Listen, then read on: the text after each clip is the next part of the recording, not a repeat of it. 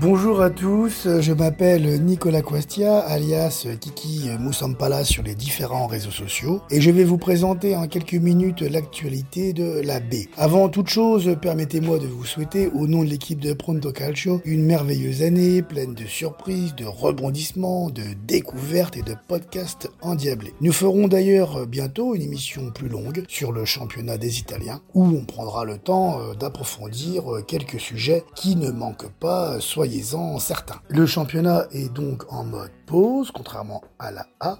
Seule la Cremonese a repris en match officiel en Coppa Italia ce mercredi contre la Roma de Mourinho. Jouer la Coppa quand tu es en B, comme jouer un match amical avec quelques différences notables. Le nombre de changements et le fait que tu te déplaces forcément à l'extérieur. Comme Parma en décembre contre la Fio, la Cremonese a rendu une copie très très très chouette avant de s'incliner sur un péno un peu poussif, du genre l'attaquant se jette sur le tacle pour tomber et obtenir euh, donc finalement le péno qui n'est jamais désavoué par la VAR dans ces cas-là.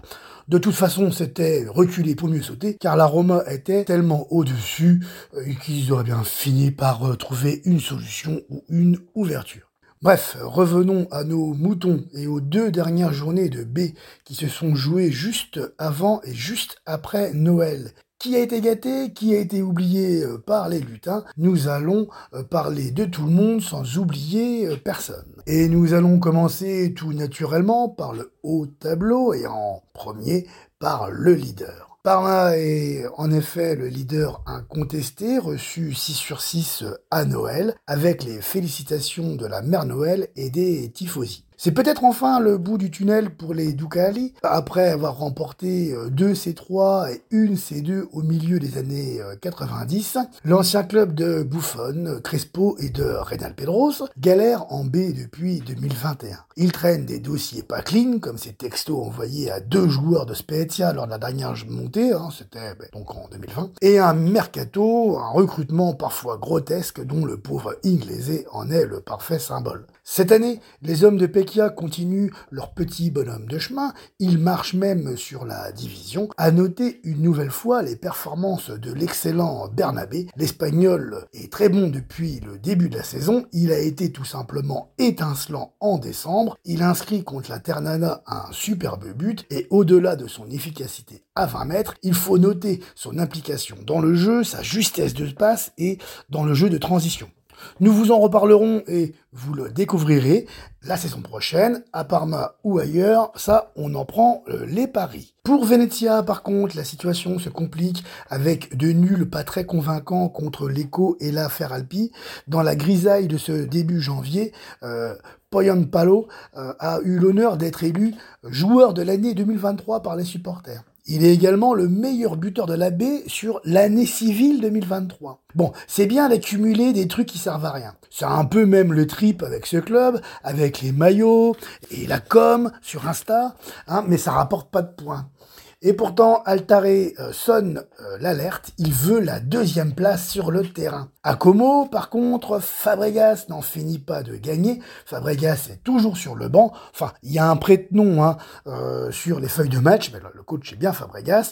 Et Como qui marque 4 points sur 6, qui part en vacances en gagnant à Cosenza. Crutone commence enfin à rejouer un peu au foot quand il n'est pas efficace, et heureusement, car c'est pas son point fort. Crutone est de nouveau utile dans le collectif. Le pari semblait osé à l'automne, mais plus ça va et mieux ça va pour Como. Citadella est incontestablement la surprise de ce début de saison, avec leur effectif stable, des joueurs aguerris à la baie avec Branca comme métronome, euh, Citadella bat son record historique de points à la trêve. La dernière fois que Cita a marqué autant de points, ils avaient perdu en finale des playoffs contre Venezia. On tient peut-être notre surprise de la saison. La Crémonaise est freinée et Palermo relancé, c'est ce qu'on retiendra de la dernière journée jouée le 26 décembre. Et franchement, au vu du match, c'est un petit miracle pour Palermo, car Palermo prend beaucoup de buts cette saison. Beaucoup, beaucoup, beaucoup trop. 10 sur les 4 derniers matchs. Mais voyez-vous, Palermo en marque aussi un paquet. Ils ont la deuxième meilleure attaque de la B.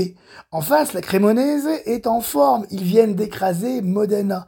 Koda a des petits soucis avec la justice, mais visiblement, ça n'inquiète pas grand monde. Ils arrivent en Sicile en pleine confiance, et jusqu'à la 71e, ils ont plutôt raison. Et puis à la 72e, sur un crochet frappe bien senti, Di Francesco égalise. Le match devient un peu fou, et à dernière seconde de la dernière seconde, Stulac, sur un coup franc malin, mais qui n'était pas destiné à être tiré directement, inscrit le deuxième but dans une ambiance de folie au Barbera. Pourtant, euh, méritait largement, mais largement mieux. Ils auraient pu mener 3-1 et tuer le match et toute velléité de, retour, mais les hommes Stropa ne l'ont pas fait. Au final, la reste seulement dans le peloton de tête. Modena et Catanzaro au ralenti, les Siciliens finissent sur deux défaites consécutives, dont une douloureuse à domicile contre Breccia, avec une passe en retrait douteuse dans les dernières minutes pour le pauvre Fulignati. Entre ça et une occasion immanquable quelques minutes auparavant, les Giallo Rossi ont tout fait pour perdre ce match et ils ont réussi avec euh, brio. Quant à Modena, ils ont été baladés par la Cremonese, ils ont dansé comme jamais et ils repartent avec une petite valise. Après une très belle victoire en Sicile, Breccia rentre dans le rang à domicile. Cellino a pris ses cachets, il n'a viré personne depuis un mois et bizarrement tout va mieux. Si la relégation semble s'éloigner, on se méfie toujours des rondinelles, capables du pire comme du meilleur. Actuellement, ils ne sont pas loin de lutter pour les barrages, car effectivement, quand Papy se calme, ça va souvent mieux. La Sampdoria, par contre, elle ne va pas vraiment mieux. Une défaite un peu honteuse à domicile contre l'affaire Alpi et un nul un peu sinistre contre Barry, avec au passage un exploit de Jérémy Ménez qui cumule en 10 minutes de temps de jeu une jolie passe décisive, des insultes et un rouge totalement mérité, voici un retour qui ne passe pas tout à fait inaperçu. La Sampdoria cherche à se renforcer, mais avec des moyens forcément limités, et les pistes étudiées ne font pas toujours rêver. On parle par exemple du Slovaque Norbert Jomber, passé notamment par euh, Perugia et la Salernitana. Le brillant milieu de terrain Cher Endur pourrait débarquer dans un milieu qui en a euh, bien besoin. Star des U19 de la nationale, le milieu souvent comparé à Pogba peut vraiment aider la Doria à terminer cette saison. Les pouliers aisés de leur côté restent à bonne distance de la zone rouge, toutefois ils ne semblent pas en capacité à viser plus haut que le ventre mou. Le mercato pourrait changer la donne. Les Barési visent Calonne, le jeune attaquant du Sierra Leone évoluant actuellement actuellement à l'Elas qui pourrait débarquer en prêt. Il retrouverait l'excellent Carlo Lulic, un des principaux artisans de la belle saison de Frosinone l'an passé. Euh, avant de se blesser euh, gravement à la rotule, euh, et lui s'engageait pour deux ans dans les pouilles. Pise termine l'année un peu mieux, et ce n'était pas bien difficile en prenant 4 points et en stabilisant sa défense. L'actualité à Pise est plutôt liée au mercato, c'est un peu le thème de ce podcast, sans faire exprès. Adam Nadji partira ou ne partira pas, le Hongrois est courtisé, Gliosi aussi. Les noms d'attaquants s'accumulent depuis Noël pour faire plaisir aux tifosi qui espéraient cadeau sous le sapin et c'est raté. On a l'impression que Giovanni euh, Corrado et Stefano Stefanelli, les directeurs sportifs, repartent sur un nouveau projet dont les premières esquisses pourraient commencer dès janvier. 2023 est oublié et visiblement c'est tant mieux. Aux dernières nouvelles, Aquilani est encore aux commandes. On va finir notre petit tour d'horizon par la lutte pour le maintien. Malgré sa dernière place, l'affaire Alpine n'a pas encore renoncé. Ils sont même sur une belle série de trois matchs en défaite, dont deux victoires probantes. Ils viennent de battre la Samp et de tenir en échec Venezia. La route est longue, mais on va dire qu'ils sont euh, sortis euh, du garage. Ils mettent même leur clignotant et vont euh, démarrer leur saison. La Ternana, Spezia et Ascoli finissent l'année 2023 comme ils avaient commencé la saison en perdant et en décevant. Dragowski, qui est redevenu numéro 2, est sur le départ. Le Polonais qui a soufflé le chaud et le froid en Ligurie euh, cette saison, la saison dernière et celle d'avant encore, hein, passant de tour à tour Batman, Spider-Man et Superman à un gardien euh, euh, qu'on n'imaginerait même pas dans les divisions euh, régionales. Cette irrégularité lui a coûté euh, sa place. Et puis j'imagine qu'il y a une histoire de, de gros sous là-dedans. Terny, de, de son côté, a un projet de nouveau stade, un projet de l'ancien président devenu maire. Bon, ça, je, je, sais pas, mais ça fait penser à plein de petits trucs qui sont pas forcément clean. Mais bon, là c'est un chouette projet qui inclut l'équipe féminine qui est première en B, mais en B féminine bien sûr. Mais attention de ne pas rejoindre le rival Perugia en C.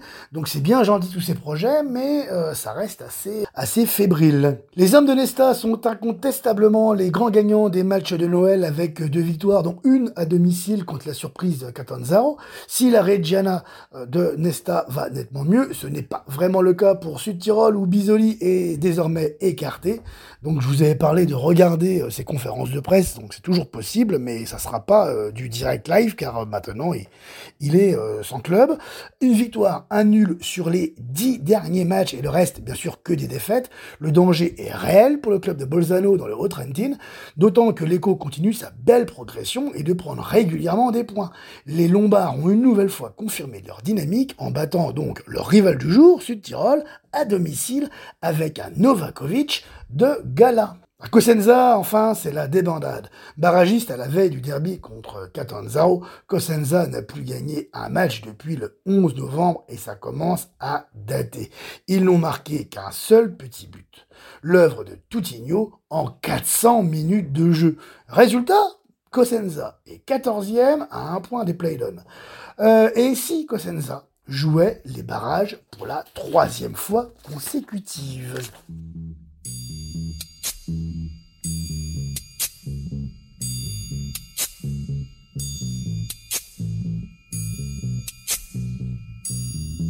Merci, oui, merci à Monsieur Celentano de nous accompagner pour vous présenter le classement de notre B.